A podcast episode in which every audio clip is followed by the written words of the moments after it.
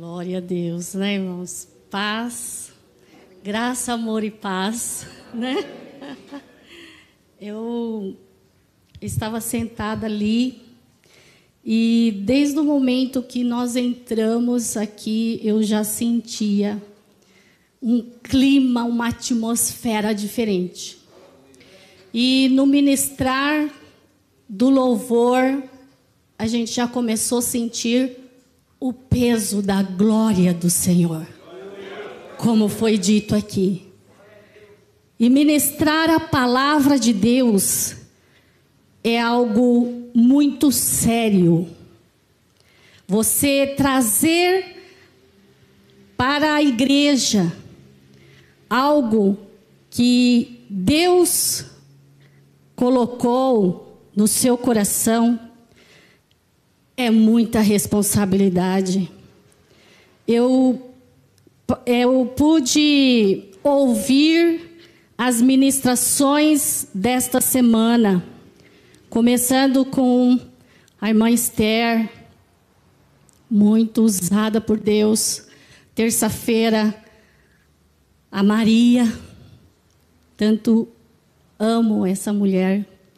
E, inclusive, ela leu exatamente o versículo que nós vamos é, ter como introdução. Né? E depois, e foi por meio da ministração dela, que eu, né, da reflexão que ela fez na terça-feira, que eu falei: peraí, deixa eu voltar lá e ler novamente. Nossa! Então, assim, são é, feeling de Deus, sabe? Quando Ele quer tratar e ministrar algo ao no, aos nossos corações, ele já vem preparando. Ele já vem usando e uma ministração vem completar a outra. Uma vai completando a outra, uma a uma. E algo que o Senhor colocou no meu coração antes de iniciarmos e hoje vocês puderam perceber que eu já estou um pouco mais à vontade, né?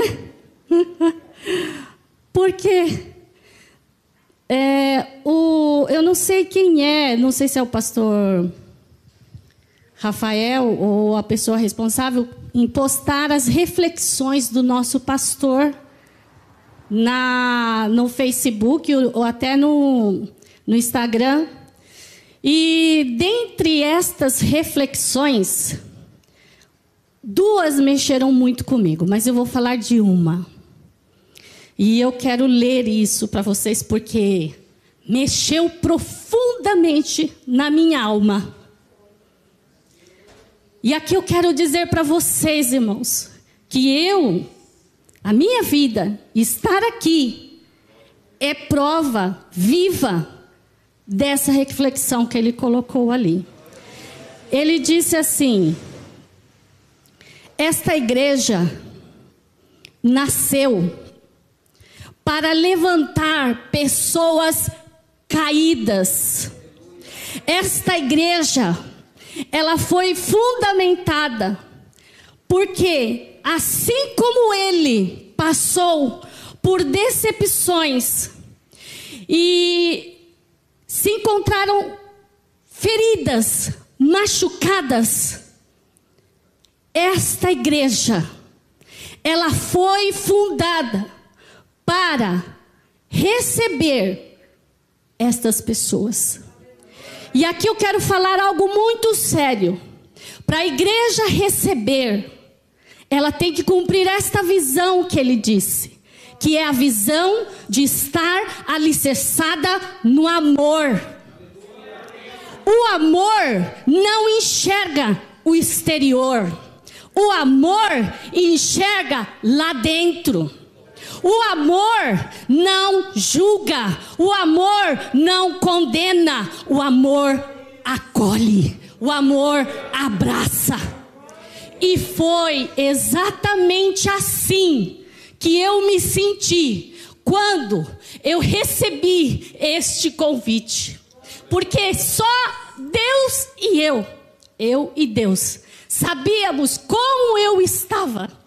Quantas vezes no meu quintal eu chorando e falando para o Senhor: Senhor, mas onde começar? Como fazer? O Senhor está me chamando, eu sei. O Senhor falou: Não mandei você largar a rede.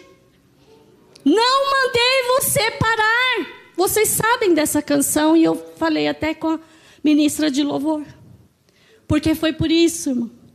Porque o Senhor, Ele trata lá no mais profundo, irmãos. Não é no superficial. Então, que, vo que vocês, e agora eu me incluo, que essa igreja vai cumprir exatamente o propósito pelo qual ela foi fundada. E estejam preparados e abertos, porque almas feridas, caídas virão procurar aqui, em você, em você, o amor, o refrigério. Já ouviu aquele ditado, chutar cachorro morto? Quer dizer, a pessoa já está ferida, já está estraçalhada. Sabe lá Deus por quê? O que, que aconteceu no percurso de sua caminhada? Eu não sei. Mas o Senhor sabe.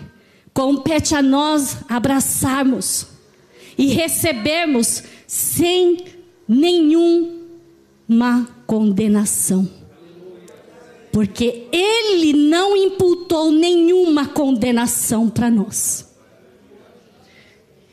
E a palavra de Deus que o Senhor tem tratado comigo, ela vem falar de princípios do reino. Eu havia comentado na ministração anterior sobre algo que o Senhor vem tratando no meu coração sobre princípios do reino. E aqui eu quero dizer que falar de princípios do reino não dá para a gente falar em uma ministração, numa pregação de uma ou duas horas. A Bíblia ela é repleta de princípios bíblicos. Há de ser necessário um estudo ou uma série de pregações, de ministrações acerca de princípios do reino. Então hoje eu vou trazer apenas um princípio. Aliás, são dois, mas os dois eles estão interligados diretamente um com o outro. Um não dá para ser sem o outro. Então, eu digo que eu vou ministrar um princípio. E para falar deste princípio, eu quero aproveitar e fazer esse, essa interligação do objetivo da igreja, desta igreja, né? Porque eu li que o pastor escreveu até assim, abrir uma nova igreja, comunidade, sendo que tem tantas, né, que estão abrindo, por que não me agregar a uma dessas, né? Mas não foi isso que o Senhor determinou. E aqui estamos seguindo o legado que ele deixou. E por mais que a gente esteja longe desse legado, ele traz de volta. Que é isso que ele fez comigo. Amém? E aí, é, a igreja, qual o papel da igreja? Proclamar as boas novas de Cristo, né? E quando a gente fala de princípio, a gente tem que pensar, né, ainda mais nesse meio que a gente, no momento que nós estamos vivendo em crise, entre que os cristãos estão em crise e há aquela guerra de alma e espírito, né? Quem eu dou ouvido, eu, eu escuto aqui, ah, mas depende, não, é a sua verdade não é a minha verdade. Não, irmãos, princípios não tem nada a ver com isso. O princípio está aqui, ó, na palavra. Não tem como é o meu pensamento, é a minha verdade. Não, se a sua verdade estiver embasada aqui, aí sim é verdade. Certo? Então, a igreja tem esse papel de proclamar o reino dele, de proclamar as boas novas, de trazer os princípios dos céus à terra, Sabe aonde a gente vê isso? Em Mateus, na oração do Pai Nosso. No Mateus 6, o, a oração do Pai Nosso, vou pedir para você abrir, porque você sabe, decora a oração do Pai Nosso, né? Decora, não é? Pai Nosso que estás no céu, santificado seja o teu nome. Depois que ele fala, venha a nós o teu reino. Significa que tem um reino. Venha a nós o teu reino, seja feita a tua vontade. Aonde? No céu e na terra. Amém?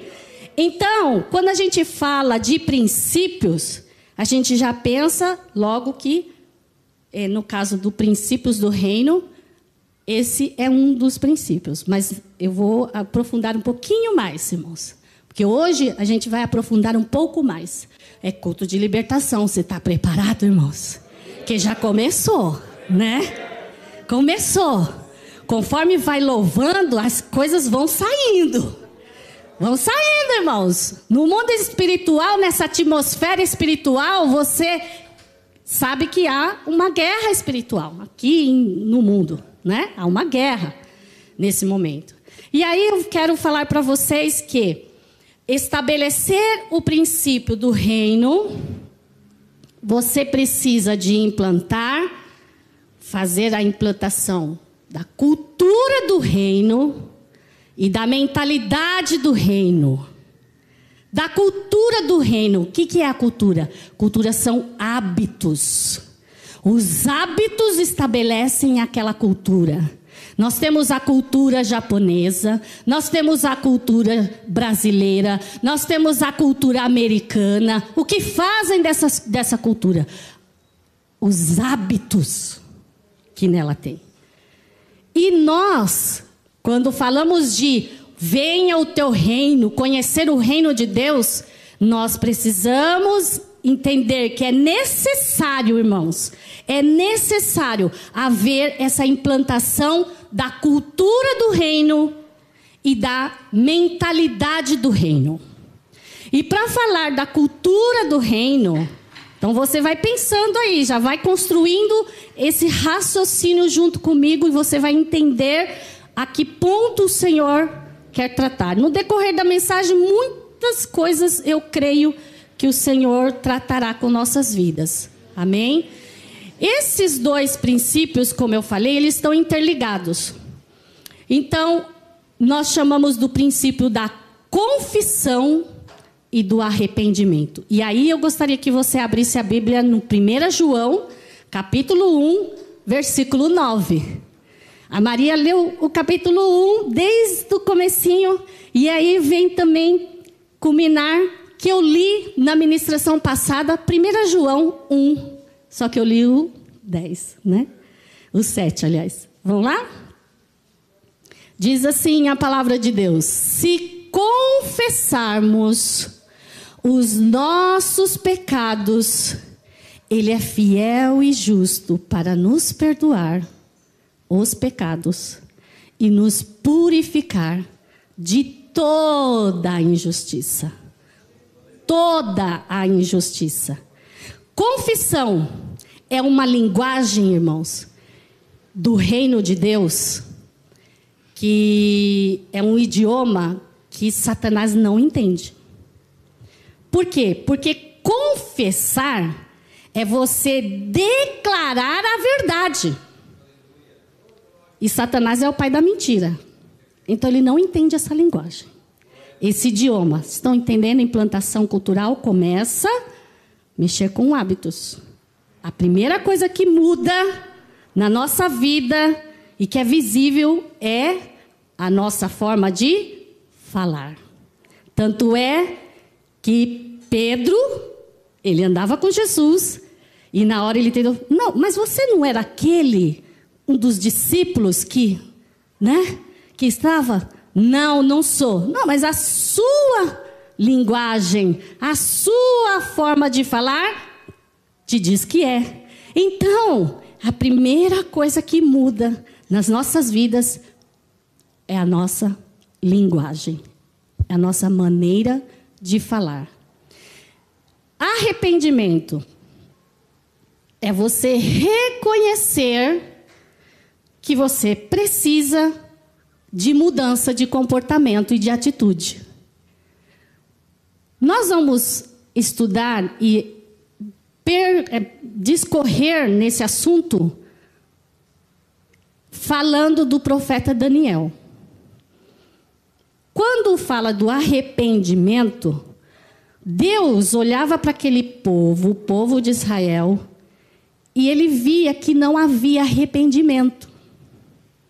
Então, percebe-se quando eu falei que o princípio da confissão e do arrependimento, que os dois estavam interligados? Porque um não dá para ser sem o outro. Eu só confessar, mas eu não me arrepender, Deus está vendo, ele não recebe. O verdadeiro arrependimento tem que acontecer. Nós vamos transcorrer na mensagem sobre isso mais a fundo, tá bom? É, então, arrependimento traz mudança de comportamento, mudança de atitude, para que a gente venha ter uma consciência pura. Pensando no profeta Daniel, e em específico, Daniel, a gente sabe que ele era um dos quatro profetas maiores, né? Lembram, né, que a gente estudava isso lá, né, com o nosso querido e amado pastor Isaías, Jeremias, Ezequiel, Daniel, certo? Ele fazia parte, ele era um dos profetas maiores. E Daniel significa Deus é meu juiz. E sabemos que o Daniel, ele veio de uma linhagem real. Vamos ver por que, que veio dessa linhagem? Então, eu gostaria que você abrisse sua Bíblia em Daniel, capítulo 1, versículo 3. Daniel 1, 3. Ali a gente pode ver que Daniel, ele fazia parte, ou ele era um dos israelitas da linhagem nobre, da linhagem real. Daniel 1:3. Amém? Diz assim: depois o rei ordenou a Aspenas, o chefe dos oficiais da sua corte, que trouxesse alguns dos israelitas da família real e da nobreza. Eu vou ler o 4 também, olha que lindo. Jovens, sem defeito físico, de boa aparência, cultos, inteligentes, que dominassem os vários campos do conhecimento e fossem capacitados para servir no palácio do rei. E deveria ensinar-lhes a língua e a literatura dos babilônios. Amém? Só até aqui. Então a gente sabe que o profeta Daniel, ele veio da linhagem real. Ele era um profeta diligente, ele foi um grande estadista babilônico, né? Ele trabalhou ali no governo da Babilônia e ele é, se mergulhou, né, nos livros. E aí o que me chamou a atenção foi assim, quando a gente fala se mergulhar nos livros, estudar os livros, a gente pensa que é assim, né, livro. Mas naquela época, irmãos, os livros eram os papiros, né? Que era aqueles rolos. Não pensa no trabalho. Hoje você abre o notebook, não é? Ou no celular, clica lá Google, pronto, traz tudo para você, não é? E você precisa de conhecer a palavra, porque tem algumas coisas ali que não bate na palavra, irmãos. Então, tem que por isso que nós estamos aqui hoje. E vocês vêm à casa do Senhor para estudar, para conhecer a palavra. Amém? Então, o, o, o profeta Daniel, ele se aprofundou nos livros. Então, ele sabia que há 200 anos antes do profeta Jeremias falar e escrever, ele já sabia que existia que o cativo, o cativeiro do povo de Israel duraria apenas 70 anos. Olha a sabedoria e o conhecimento dele. Por quê? Nossa mensagem, ela está embasada nos exemplos do profeta Daniel. Para a gente falar de implantação de cultura, implantação de mentalidade do reino, né? A gente eu transcorrer e, e busquei no profeta Daniel esta orientação. E em específico na oração que ele fez. Por isso que o princípio da confissão e do arrependimento. Entende? Essa é a, é a linha que a gente está tá falando, ministrando hoje, tá?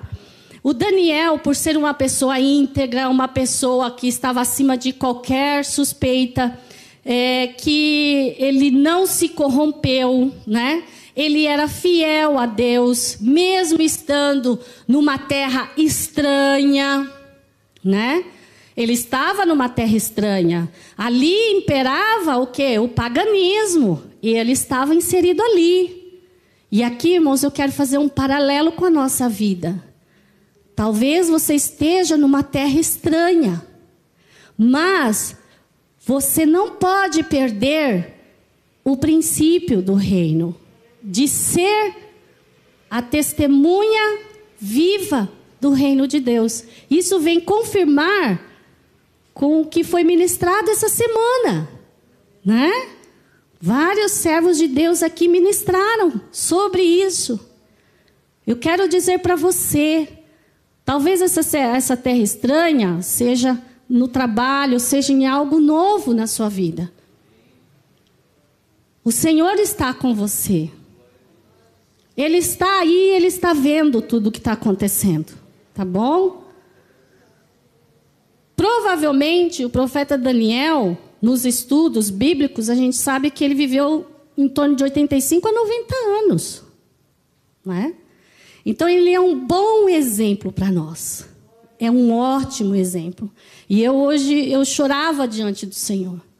Porque se você lê todo o livro de Daniel, Daniel ele ele foi, né, ele, foi jogado na cova dos leões. Sabe o que é isso, irmãos? Né? É, e, e ele permaneceu ali, fiel, né? sempre ali na presença de Deus, amém? Eu não vou entrar muito profundamente nisso, tá? Mas o que eu quero dizer é que por diversas vezes Deus Deus falou por meio do profeta Jeremias, chamando o povo para o arrependimento. Por diversas vezes Deus fez isso com o povo de, lá, naquela época, chamando o povo para o arrependimento. E eles não ouviam.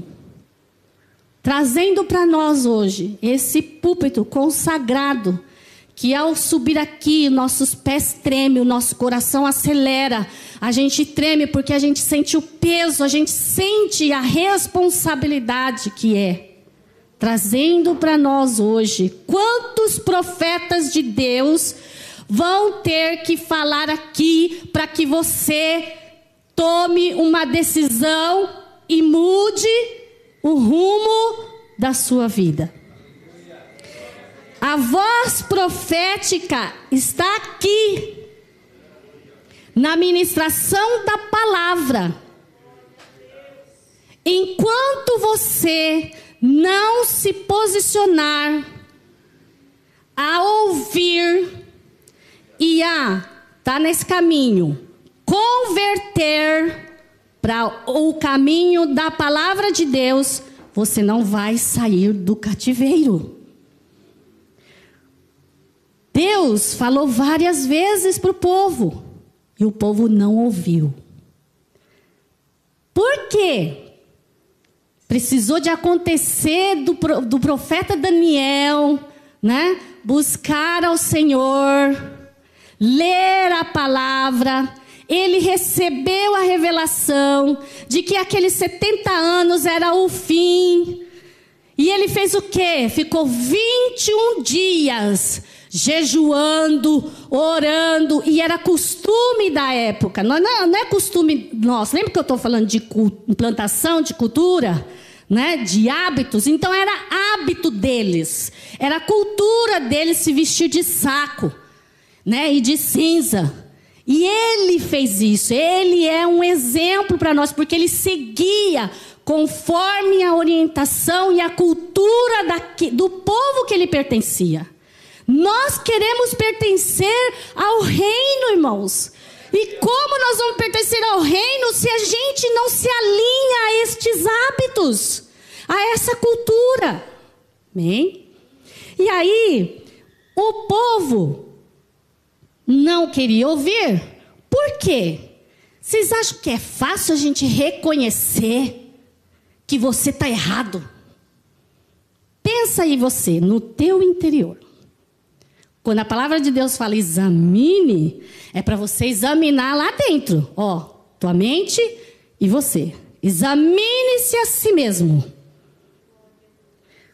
Então, não é fácil, irmãos. Você admitir que você errou, porque foi isso que aconteceu ao povo. O povo esqueceu os mandamentos e a lei de Deus.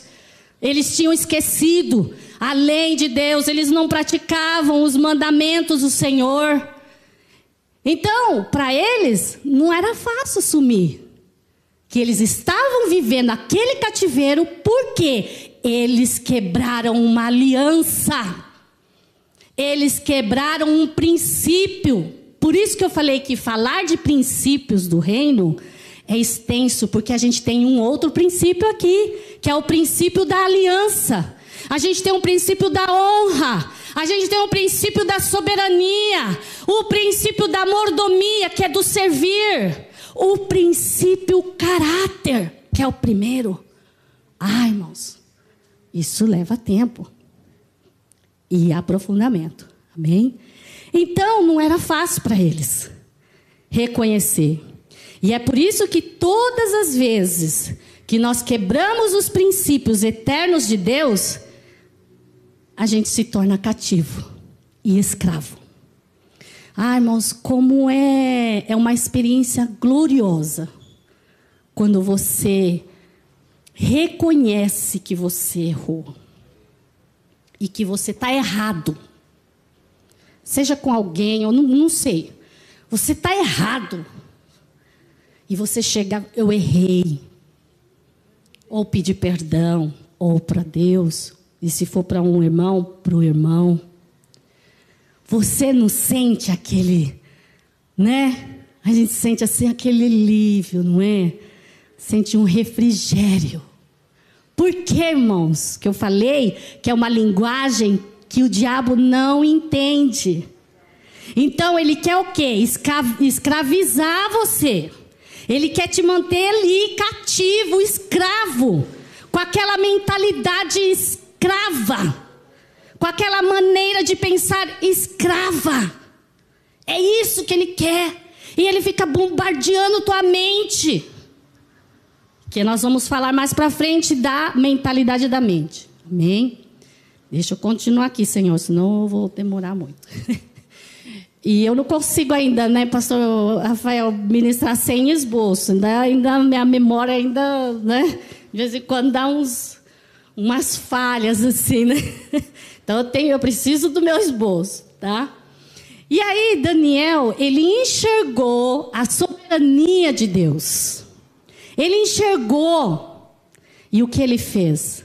Ele se prostrou. Ele foi diante de Deus. E aí eu quero ler com vocês, irmãos, que coisa mais linda a oração de Daniel intercedendo pelo povo. E nós vamos aprender três, é, três ensinamentos com essa oração de Daniel. Tá? Então vamos lá, Daniel, capítulo 9. Daniel, capítulo 9. Senhor, eu estou olhando aqui o relógio. Daniel capítulo 9, versículo 4 em diante. Diz assim: É um pouquinho extenso, tá? Mas nós vamos ler. Orei ao Senhor, o meu Deus, e confessei. Quando ele fala e confessei, ele inseriu ele dentro. Certo? Quem confessou? Eu. Eu confessei, né? O verbo confessar, tá? Então ele se inseriu quando ele fala e confessei. Ó oh, Senhor, Deus grande e temível, que mantens a tua aliança de amor com todos aqueles que te amam e obedecem aos teus mandamentos. Nós temos cometido pecado e somos culpados. Temos sido ímpios e rebeldes e nos afastamos dos teus mandamentos e das tuas leis. Não demos ouvido aos teus servos, os profetas, que falaram em teu nome aos nossos reis, aos nossos líderes e aos nossos antepassados e a todo o teu povo.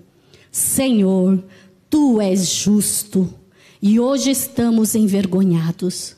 Sim, nós, o povo de Judá, de Jerusalém e de todo Israel, tanto os que estão perto como os que estão distantes, em todas as terras pelas quais nos espalhamos por causa da nossa infidelidade para contigo. Ó oh, Senhor, nós e nossos reis, nossos líderes e nossos antepassados estamos envergonhados por termos pecado contra ti. O, sen, o Senhor nosso Deus é misericordioso e perdoador. Apesar de termos sido rebeldes, não te demos ouvidos, Senhor nosso Deus, nem obedecemos às leis que nos deste por meio dos teus servos, os profetas. Todo Israel transgrediu a tua lei e se desviou, recusando-se a te ouvir. Por isso, as maldições e as pragas escritas na lei de Moisés, servo de Deus, têm sido derramadas sobre nós, porque pecamos contra ti. Cumpriste a palavra profética contra nós e contra os nossos governantes, trazendo-nos grande desgraça. Debaixo de todo o céu jamais se fez algo como o que foi feito a Jerusalém. Conforme está escrito na lei de Moisés, toda essa desgraça nos atingiu. E ainda assim não temos buscado o favor do Senhor, o nosso Deus, afastando-nos de nossas maldades e obedecendo a tua verdade. O Senhor não hesitou em trazer desgraça sobre nós, pois o Senhor, o nosso Deus, é justo. E em tudo o que faz, ainda assim, nós não lhe temos dado atenção. O Senhor nosso Deus, que tiraste o, povo, o teu povo do Egito com mão poderosa e que fizeste para ti um nome que permanece, que permanece até hoje, nós temos cometido pecado e somos culpados. Agora, Senhor, conforme todos os teus feitos justos, afasta-te de Jerusalém, da tua cidade do teu santo monte, a tua ira e a tua indignação. Os nossos pecados e as iniquidades de nossos antepassados fizeram de Jerusalém e do teu povo objeto de zombaria para todos os que nos rodeiam. Ouve, nosso Deus, as orações e as súplicas do teu servo, por amor de ti, Senhor. Olha com bondade para o teu santuário abandonado. Inclina os teus ouvidos, ó Deus, e ouve. Abre os teus olhos e vê a desolação da cidade que leva o teu nome. Não te fazemos pedido por sermos justos, não, Senhor, mas por causa da tua grande misericórdia Senhor, ouve, Senhor, perdoa, Senhor, vê, Senhor, age por amor de ti, meu Deus. Não te demores, pois a tua cidade e o teu povo levam o teu nome. Oh, irmãos. Oh, Jesus. Oh, Senhor. Nós somos que levamos o nome do Senhor. E aqui, irmãos, a primeira primeiro ensinamento que eu, que eu vejo, que eu aprendo, né? Que é um ensinamento, eu aprendo aqui, é que nós precisamos ter posicionamento. Nos posicionarmos. é gradativa a transformação, a mudança, mas há necessidade de posicionamento. Eu decidi voltar, eu decidi seguir, eu decidi. Você em Deus. Quando eu falo eu, não é que você entende. Nesse momento, precisa ter um posicionamento. Sabe o que me faz lembrar, irmãos? Da igreja de Laodiceia, que dos últimos tempos, o que é que, que foi dito lá para ela? Porque tu não és nem quente e nem fria, és morna, vomitar-te-ei. Isso é, está dizendo o que para nós? Posicionamento. Ou eu estou, ou eu não estou. Ele assumiu ele se posicionou, o profeta Daniel. Ele se rasgou diante de Deus. Ele se colocou no lugar, como ele também pecador. E aqui eu quero dar uma grande ênfase.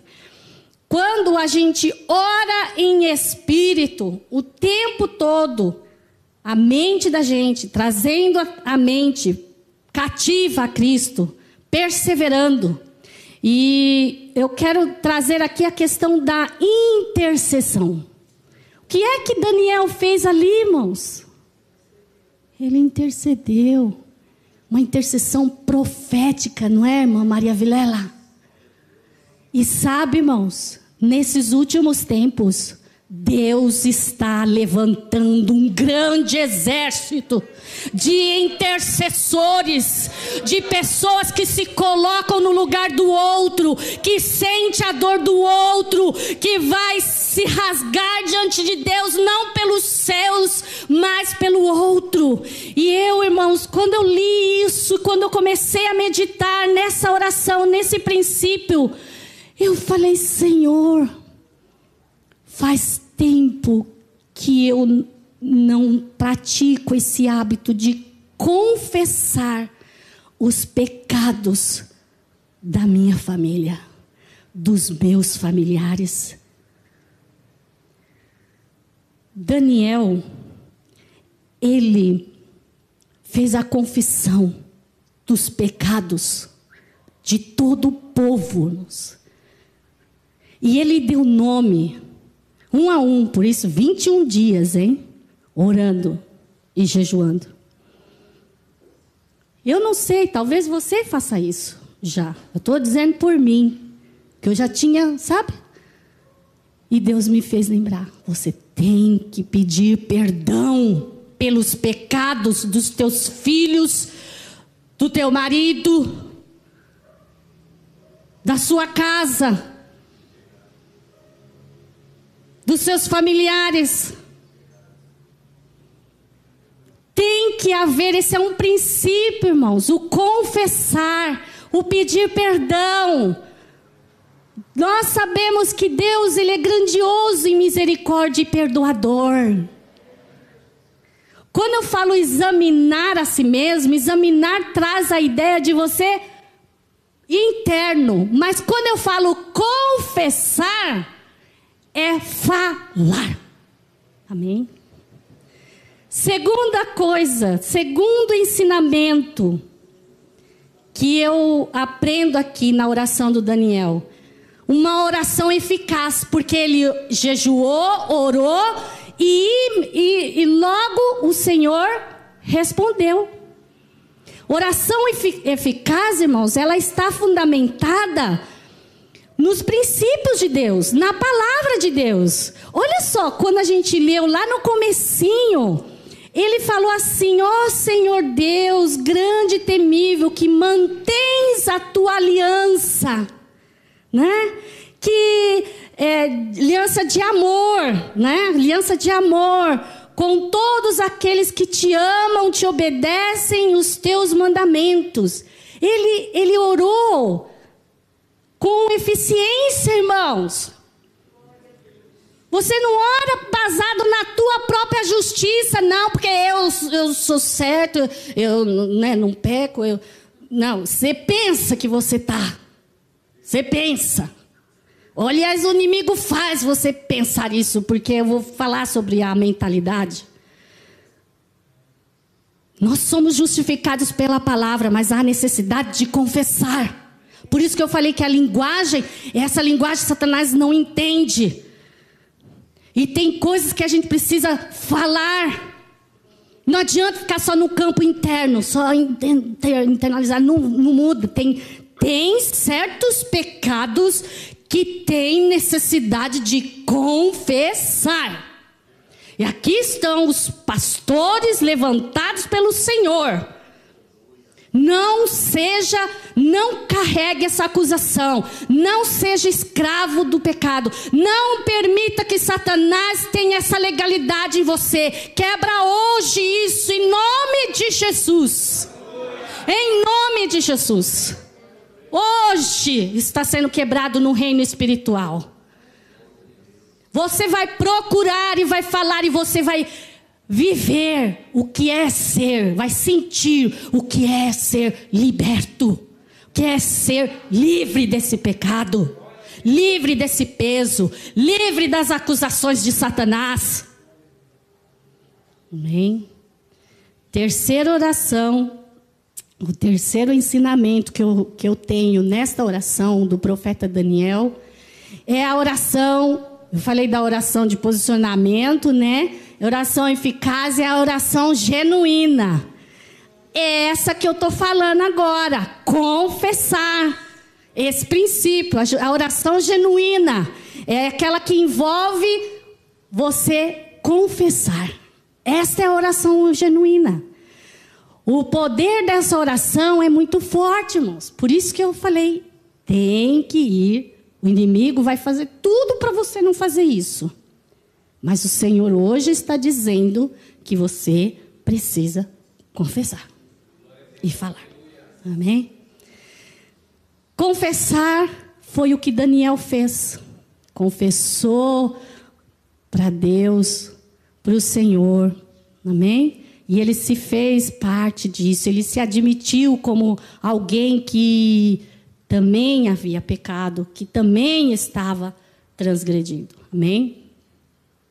Por fim, irmãos, essa oração genuína, ela é unicamente para glorificar a Deus. Porque uma vez você confessando, uma vez você se colocando diante do Senhor, a glória do Senhor, ele, ele é glorificado, irmãos. Sabe, me veio o versículo, né, que diz que o cair é do homem, o levantar é do Senhor. Saiba disso, meu irmão.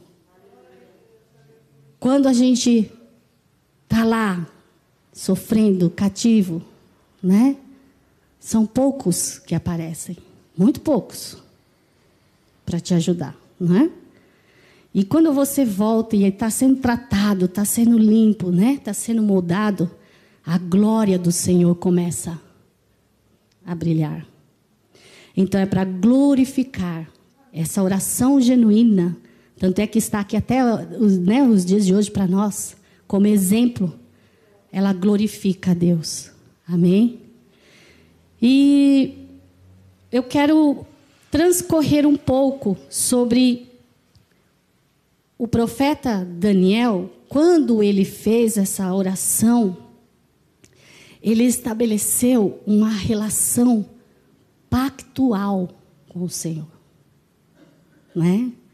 Ele, ele, ele pôde, através do princípio da obediência, que é outro princípio que eu vou falar também, né? tem muita coisa para falar sobre isso. Ele estabeleceu essa relação pactual. De que forma? Porque lá no Antigo Testamento, né, as bênçãos elas eram vistas por meio da obediência, não é? Então, era a pessoa, o povo obediente tinha as bênçãos de Deus. A desobediência trazia o quê? A maldição.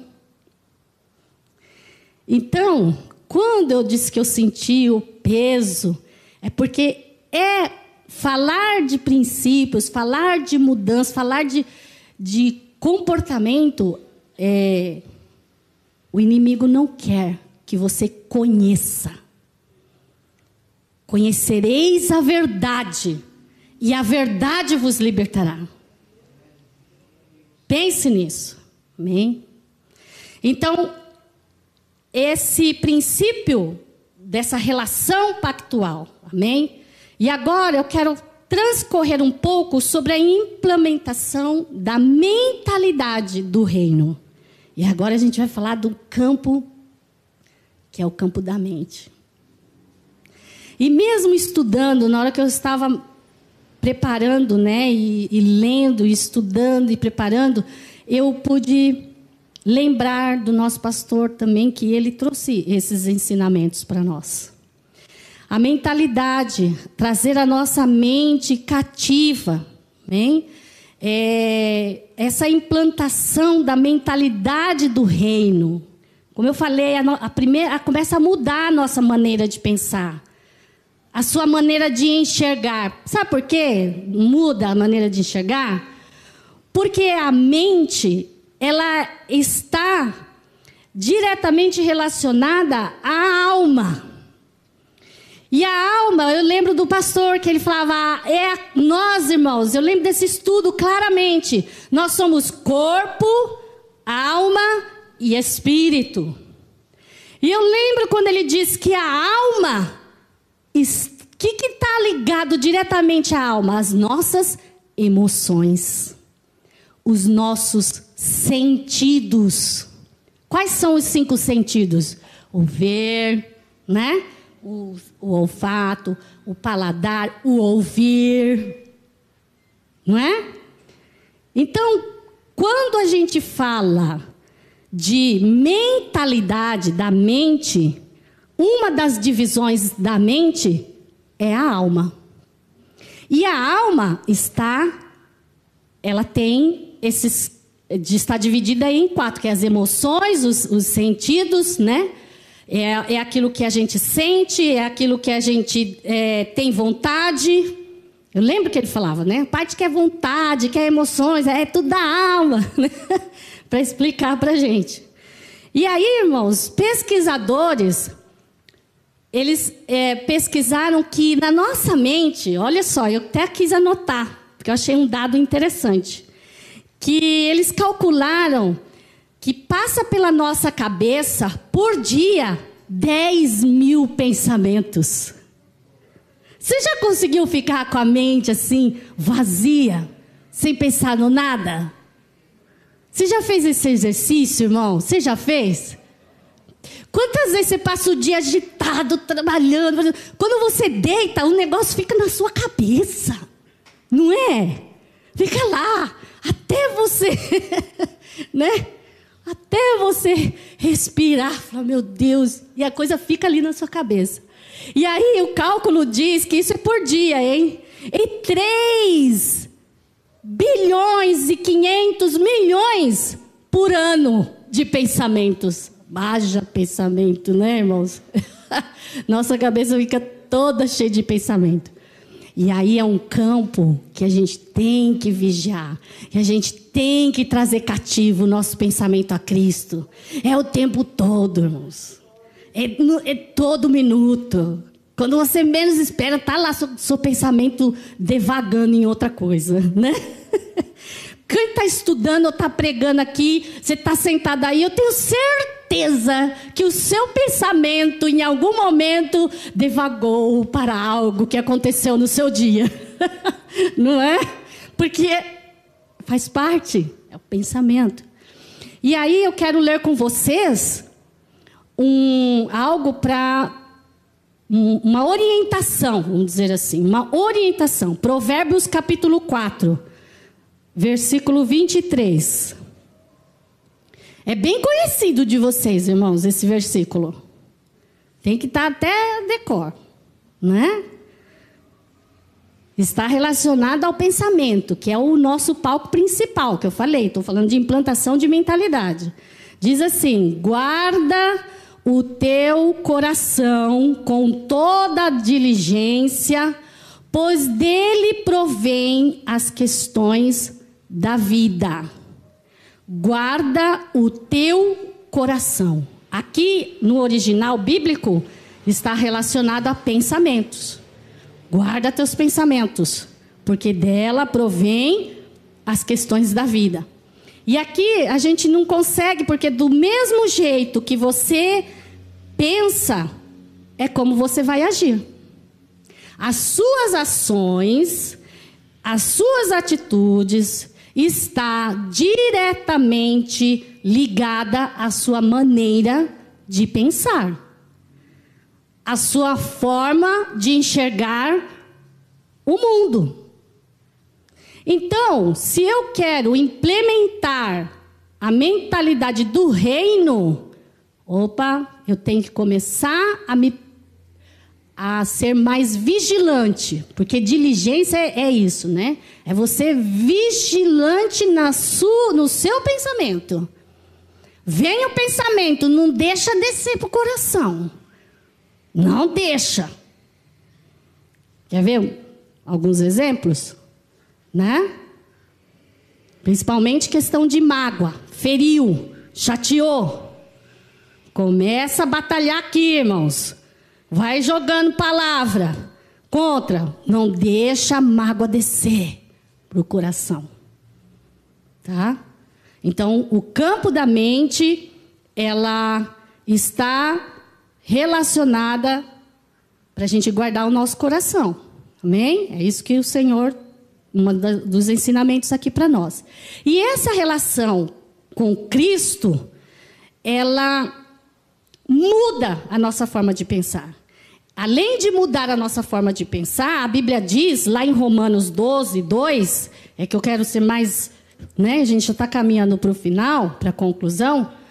Ela diz assim: E não vos conformeis com este mundo, mas transformai-vos pela renovação da vossa mente. Para quê? Para que experimenteis qual seja a boa, agradável e perfeita vontade de Deus. Então, eu preciso aprender que, da maneira como eu vou enxergar, a que eu preciso renovar a minha mente, que eu tenho que trazer cativa a minha mente a, a, a, a Cristo. Amém? E esse campo, quando você começa a pensar nas coisas do Senhor, né, falar, eu, não, eu acho que aqui nós estamos, né, somos cristãos, você começa a conversar sobre a palavra com o irmão, não é assim? E você não consegue falar de outra coisa, né? Por quê? Porque é o que você está vivendo. Você está vivendo a palavra. Você está, né, você está no mundo, no trabalho ali, tudo. Você vai falar com o irmão, você está falando da palavra, né? Você está ministrando a palavra. Ou você está compartilhando um testemunho, está compartilhando algo que Deus fez na sua vida.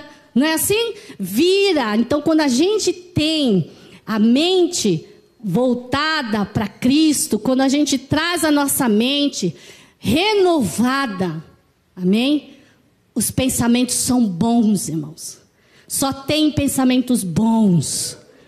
Não deixe o diabo colocar pensamentos ruins na sua cabeça. Ainda mais agora, nesse período que nós estamos vivendo de pandemia. Se você ficar ouvindo, que vozes você está ouvindo, irmãos? Começa aí. O Senhor já está te perguntando que vozes você está ouvindo.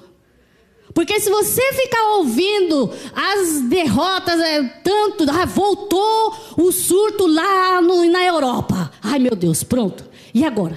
Né? Aí você já vai ficando com aquilo, aquilo vai te perturbando, aquilo vai tirando a tua paz. Isso é de Deus, irmãos. Isso é mentalidade do reino.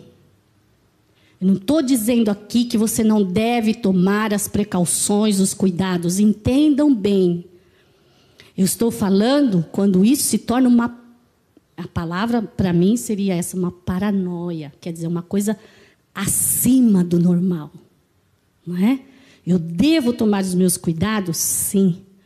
Mas eu não posso deixar que a minha vida seja regida por isso. Amém? A mente de Cristo renovada regenera o nosso espírito tá? Então a gente passa a ter uma mente pura, uma mente não maliciosa, que vê maldade em tudo. Já viu aquelas pessoas que vê maldade em tudo? maliciosa? Quer fazer parte do reino? Essa mentalidade precisa ser transformada. Amém? Precisa ser renovada. Amém? Em Filipenses 4, 8, é, diz assim: Quanto ao mais, irmãos, isso é um encorajamento do apóstolo Paulo para nós, tá? Tudo que é verdadeiro, tudo que é honesto, tudo que é justo, tudo que é puro, tudo que é amável, tudo que é de boa fama, se há alguma virtude, se há algum louvor, nisso pensais. Nisso pensais. Amém? Trazer à nossa mente as coisas boas, aquilo que é agradável. E aqui eu vou falar algo, não é para exaltar não minha irmã não, sabe? Ela, ela é uma serva de Deus. Eu ouvi de outra pessoa, irmã é uma serva de Deus. Porque às vezes vai falar mal de alguém para ela, ela fica calada. Ela não fala nada. Ela escuta, entra no ouvido, sai no outro, ela não passa para ninguém, fica para ela e pronto. Então, é, eu estou citando isso porque me veio à memória que essa pessoa veio falar para mim: olha, sua irmã. E eu achei lindo aquilo, né? Falei, é ela mesma. é dela mesma, é característica dela mesma. Ela guarda, viu, irmãos? Ela guarda. Pode falar. Que ela dali não sai. Você fica, mas falou o quê? Ah, ah deixa para lá. Você querendo saber, né? Curioso. É, deixa para lá. Então tá bom, irmãos. É assim, amém? E eu quero dizer para vocês que Deus conhece o nosso pensamento, só para caminhando para encerrar, tá? Que eu já estou olhando o relógio ali, que eu já passei um pouquinho. É, Deus conhece a nossa mente, Deus conhece o teu interior, Ele sabe o que passa com você, Ele sabe o que está acontecendo com você. Não pense que você é, está invisível aos olhos de Deus, que não está. Você entrou por essa porta dentro, na casa do Senhor, e eu sei que você que está assistindo, por algum motivo não entrou, mas está recebendo a palavra. Deus conhece o seu pensamento. Ele sabe o que passa na sua mente. Isso é bíblico que diz que o pensamento nem chegou à minha mente, Deus já sabia. Né? Deus já conhece. Amém? E essa renovação envolve um processo de autoexame, irmãos.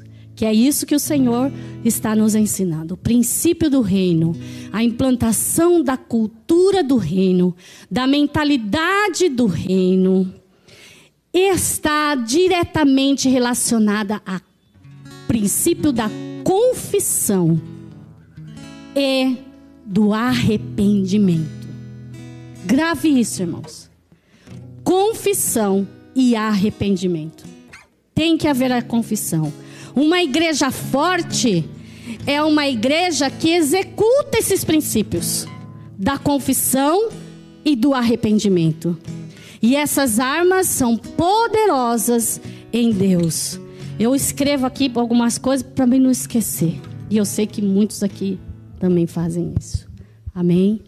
E eu creio que essa igreja é uma igreja forte. Eu não só creio, como eu sou a prova disso. Que é uma igreja que ora, que intercede, que por mais que o inimigo se levante para impedir que você venha, ele não prevalece. Ele é derrotado e envergonhado. E nesta noite, ele mais uma vez está sendo envergonhado. Porque eu creio que essa palavra, esta palavra é uma semente que vai gerar e vai dar frutos. Eu creio. Amém? Olha que coisa mais linda, irmãos. E a minha vida está cercada de crianças, né, pastora? Eles são lindos. Olha, irmãos, sabe quando eu olho para eles? Eu falo assim, puxa vida, a pureza da criança. Por isso que Jesus falou, né? Que das crianças é o reino de Deus. Irmãos, olhe. Se você não tiver essa pureza da criança, se você não tiver isso dentro de você, irmãos, como é que você vai entrar nos céus, no reino dos céus? A criança é limpa, é pura, não tem maldade, não tem malícia, ela fala, não é? Se você tá cheirosa, ela fala, está cheirosa. Se você tá fedida, ela fala. se você tá bonita, ela fala, mas se você tiver feia, ela fala também. Não é assim? Eu amo as crianças bem. Olha, eu não tenho palavras para expressar isso. Quando eu as abraço, eu sei que delas vem a resposta. Deixa eu ver se eu tô cheirosa. Deixa eu abraçar uma lá, né? Não é, irmãos? Aí, porque elas falam, tá? Glória a Deus. Nós vamos louvar ao Senhor com uma canção que foi o ponto de partida de eu estar aqui. Foi em outra igreja. Eu fui em outras igrejas. Eu estava congregando na Igreja da Paz. Mas algo me compelia diferente. E dentro de mim havia um turbilhão de sentimentos, de pensamentos. Mas eu tive muitas pessoas que oraram por mim, que intercederam pela minha vida que eu serei eternamente grata. Porque Deus não esquece dos seus filhos. E eu pude ver aqui uma família. É diferente, irmãos. E eu quero dizer para você, irmão, que está assistindo, que ficou como eu. Isso eu estou falando porque Deus está movendo. Que estava como eu que ficamos sem chão quando tudo aconteceu com nossa igreja. Nós ficamos perdidos. E eu falei para o pastor Rubens, e eu havia dito para o nosso próprio pastor, que eu fui na igreja da paz. Eu cheguei na igreja do pastor Clodoaldo, né? Eu fui na igreja da paz e eu tinha falado com o Senhor, sabe, irmãos? Que o Senhor me direcionava. E no dia que eu fui, eles estavam implantando o projeto Japão. E aquilo mexeu muito comigo, muito. Mesmo porque o nosso pastor ele tinha uma visão missionária. Ele era, vision, ele era visionário, irmãos. Ele tinha essa visão. E eu falei para ele, pastor, eu tô nessa, eu vou continuar na igreja da paz. Foi até no casamento do meu sobrinho. Porque lá começou o projeto Japão. O olho dele brilhou. Que eu vi que era como se fosse lágrimas. O olho dele brilhou. E ele falou: "Tá bom, irmão". Porque, irmãos, hoje, olha, isso já tem anos. A igreja está implantada lá. Em Tóquio, Deus levou o casal de pastores, implantou, fez encontro com Deus. Eu pude ver ali japoneses se rendendo a Jesus, irmãos. Era algo assim. Eu venho dessa descendência e desde muito tempo eu comecei orando pelo meu pai. E eu escrevia versículos para ele e deixava. Cansei de fazer isso. Porque é onde eu falo, você está numa terra estranha, busque de Deus estratégia. Não é do jeito que você quer. Não é com violência. Não é que tem que ser do meu jeito. Não, irmãos. Busca a visão. Vamos olhar para o profeta Daniel. Então ali eu pude ver. E eu fiquei ali até quando Deus permitiu. Depois ele começou a trabalhar dentro de mim. E aqui eu estou. Para a glória e honra do Senhor. E eu me sinto pertencente a esta família. E assim como eu, Deus vai trazer um a um. Leve o tempo que levar, mas Ele vai trazer um a um. Amém?